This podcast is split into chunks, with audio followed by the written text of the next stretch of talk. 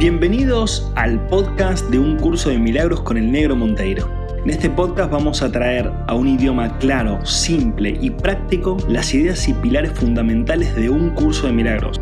Aprenderemos que estas enseñanzas buscan la liberación total del ser humano, su despertar definitivo y el comienzo de una nueva era para la humanidad. ¿Me acompañas en esta maravillosa aventura?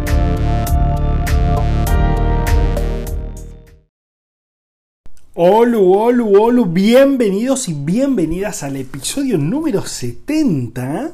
Opa, opa, opa.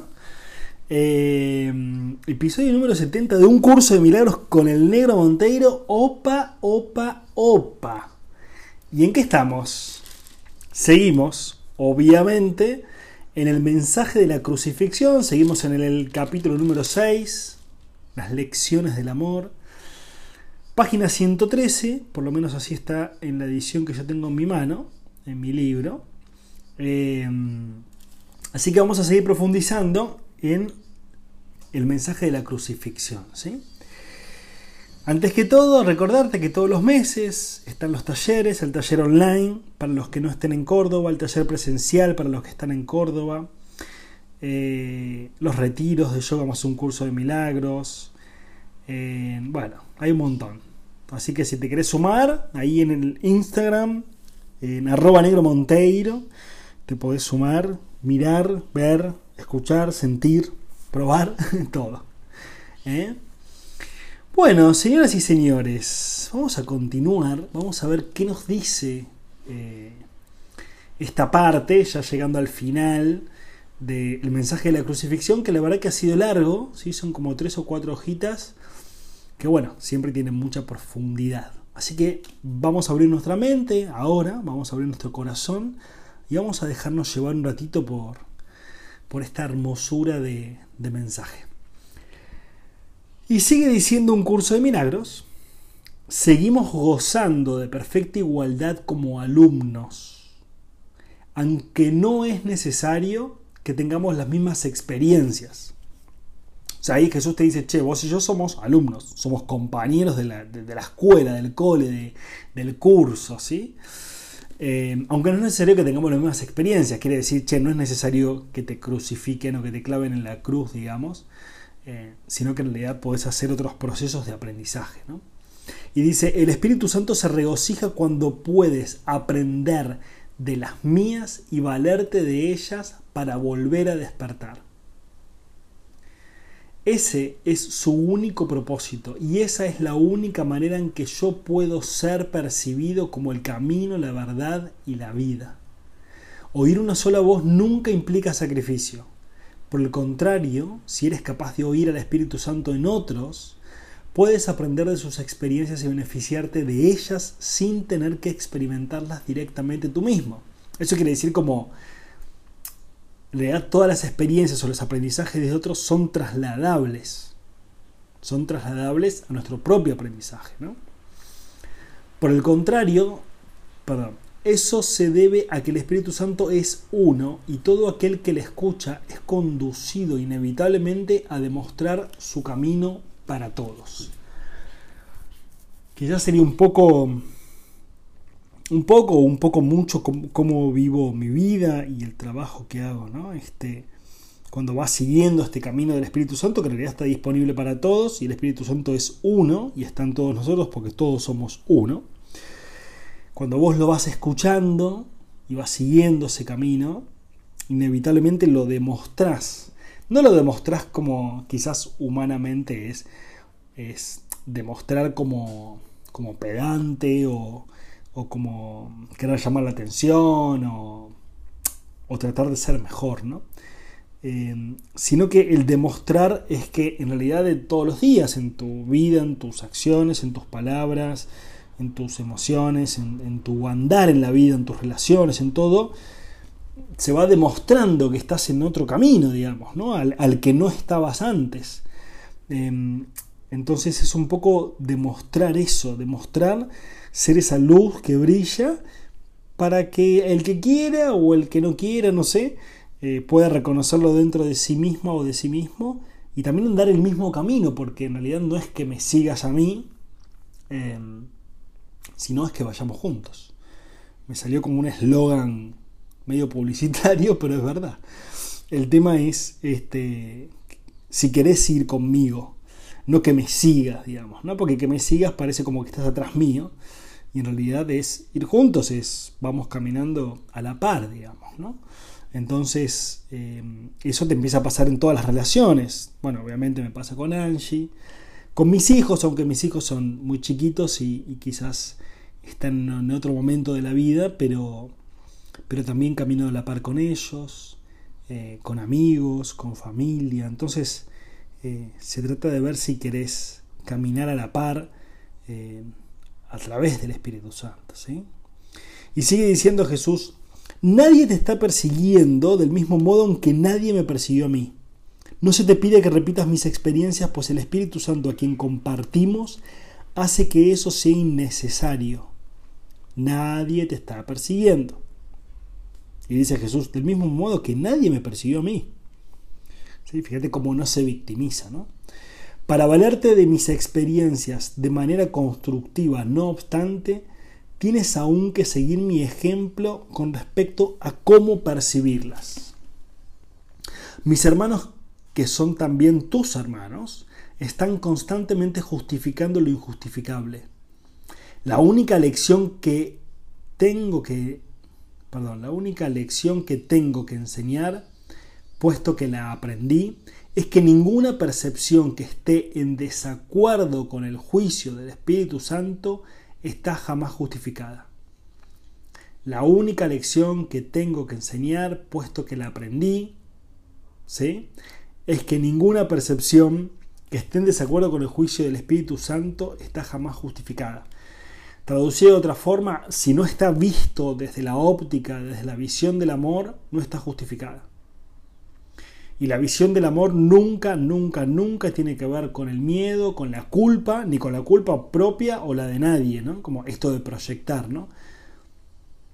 La culpa, el miedo, la vergüenza, la ira, el rencor, el victimismo, la bronca, el juicio, la crítica. Todo eso nunca tiene que ver con el Espíritu Santo, con lo cual nunca tiene que ver con Cristo con lo cual nunca tiene que ver con Dios, con lo cual nunca tiene que ver con el amor. ¿sí? Entonces dice, mi función consistió en mostrar que esto es verdad en un caso extremo, simplemente para que pudiese servir como un instrumento de enseñanza ejemplar para aquellos que, en situaciones no tan extremas, quizás como las que podemos estar viviendo ahora nosotros, no lo sé, sienten la tentación de abandonarse a la ira y al ataque. Es como Jesús te dice, che, mira, yo vi una situación que parecería extrema, que es la de que me castiguen, que me persigan, que me claven en la cruz. Ni en esa situación yo reaccioné. Yo no reaccioné. Yo no reaccioné porque no hubo nadie que me persiguiera, ni que me matara, ni que me hiciera nada. Porque nadie te puede hacer nada. Eso se lo puede, ya lo dijimos, ¿no? Eso es posible hacérselo al cuerpo. Al cuerpo. Al cuerpo. Es como que a vos te saquen las zapatillas y las zapatillas las claven con cuchillos, las crucifiquen, las prendan fuego, etcétera, y vos decís, bueno, en definitiva eran un par de zapatillas, tampoco, tampoco era yo. Entonces, desde la visión espiritual, esto es lo mismo, ¿no? Vos no sos un cuerpo, estás usando un cuerpo. El cuerpo es un medio temporal eh, de experimentación, de lo que vos quieras experimentar, digamos, ¿no? Entonces, en realidad, Jesús no se defiende porque entiende que esto es así. Entonces dice, ¿pero qué es lo que voy a defender el cuerpo? Si el cuerpo no tiene sentido defenderlo. Desde la perspectiva espiritual no tiene sentido, ¿sí? Acá estamos aprendiendo. Y dice, mi voluntad junto con la de Dios es que ninguno de sus hijos sufra. Mi voluntad junto con la de Dios es que ninguno de sus hijos sufra. La crucifixión no puede ser compartida porque es el símbolo de la proyección. La crucifixión no puede ser compartida porque es el símbolo de la proyección. Pero la resurrección es el símbolo del compartir, ya que para la filiación pueda conocer su plenitud, es necesario que cada uno de los hijos de Dios experimente un redespertar. O sea, todo esto se trata siempre de lo mismo, ¿no? El despertar de la conciencia, el despertar de la conciencia o el despertar de tu alma o el despertar espiritual. En definitiva es un despertar. Y un despertar es un reconocer, es un recordar, es un remembrar. Acá no hay nada, nada, nada que vos no sepas. Nada. Todo esto vos lo sabés. Pero estamos usando esta experiencia justamente para recordar, para recordar, para recordar, para recordar. Entonces, el símbolo, el símbolo de la crucifixión, primero, como yo lo veo, es no ataques. Lo primero es no ataques.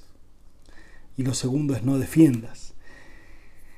Viendo que atacar y defender es exactamente lo mismo. ¿Quién ataca y quién defiende? ¿Cuál es la diferencia? Para el que ataca, se está defendiendo. Y para el que defiende, está atacando. Es lo mismo. Siempre es lo mismo. El ataque y la defensa es exactamente lo mismo. ¿Quién es el bueno y quién es el malo? ¿Qué país está atacando a quién? Todos siempre tienen su justificación de que son los buenos de la película, por así decirlo, y que el ataque merece ser ejecutado. Y esto yendo a lo del día a día de nosotros, ¿no? La, crítica, el juicio hacia otros. ¿Realmente querés seguir en ese ataque? ¿Te llena ese ataque? ¿Te hace feliz ese ataque? No. No. Ya está comprobado científicamente de que no de que genera malestar, deprime el sistema inmunológico, acorta los telómeros del ADN, que los telómeros son el símbolo de la juventud, de la síntesis proteica del ADN después en la célula, entonces no, no queremos acortar los telómeros.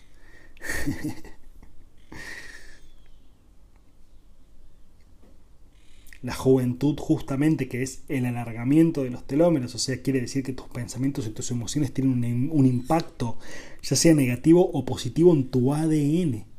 Y tu ADN está en todo tu cuerpo. Es la materia prima con la cual se producen las proteínas dentro de las células. Entonces la calidad de las proteínas aumenta o disminuye de acuerdo a tus pensamientos y a tus emociones.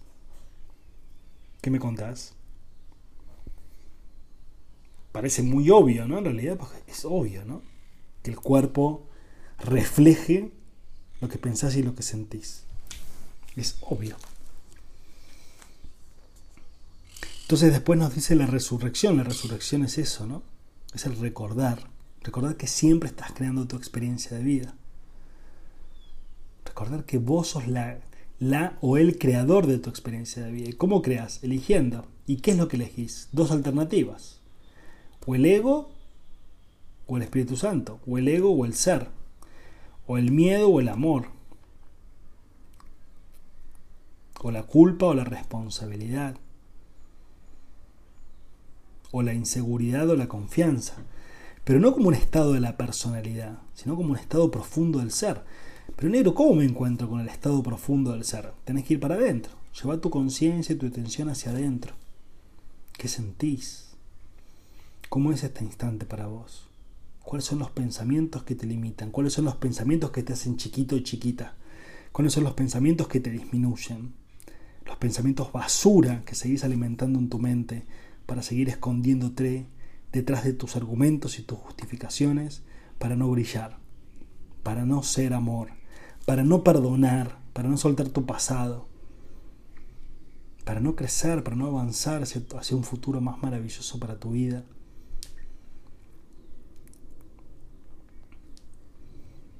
Es un redespertar, un redespertar, un redespertar, un redespertar.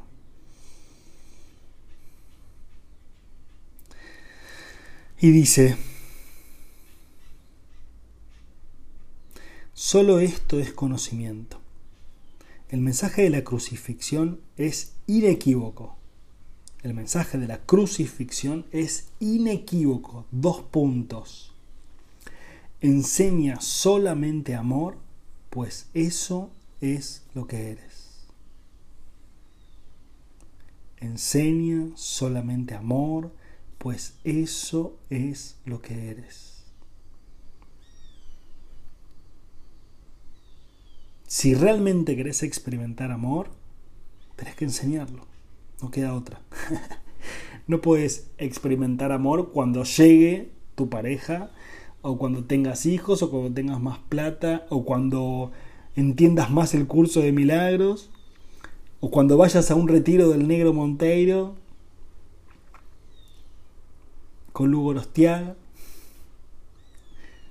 o cuando comas más sano, o cuando te mudes a no sé dónde, o cuando cambie el gobierno de tu país, o cuando seas más consciente. Entonces dice, el mensaje de la crucifixión es inequívoco. O sea, el mensaje está clarito, básicamente. Enseña solamente amor, pues eso es lo que eres. Y el ego te va a decir, qué difícil, qué difícil, ¿cómo enseñamos amor? Qué difícil. ¿Cómo amo a esta persona que me hizo daño? Qué difícil. ¿Cómo me amo a mí misma y a mí mismo si me digo que no puedo, que no valgo, que es difícil, que por qué a mí?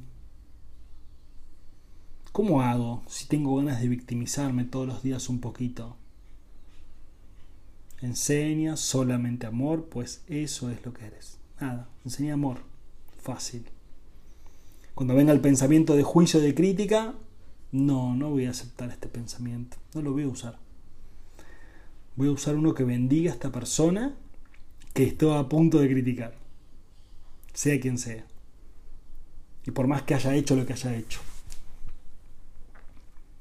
Cuando venga el pensamiento que te diga que no podés, que no mereces, que es difícil, que te empequeñece, el, el pensamiento que te hace pequeña, pequeño, no, no, no, no voy a aceptar este pensamiento, no quiero usar más este pensamiento, no quiero verme más así.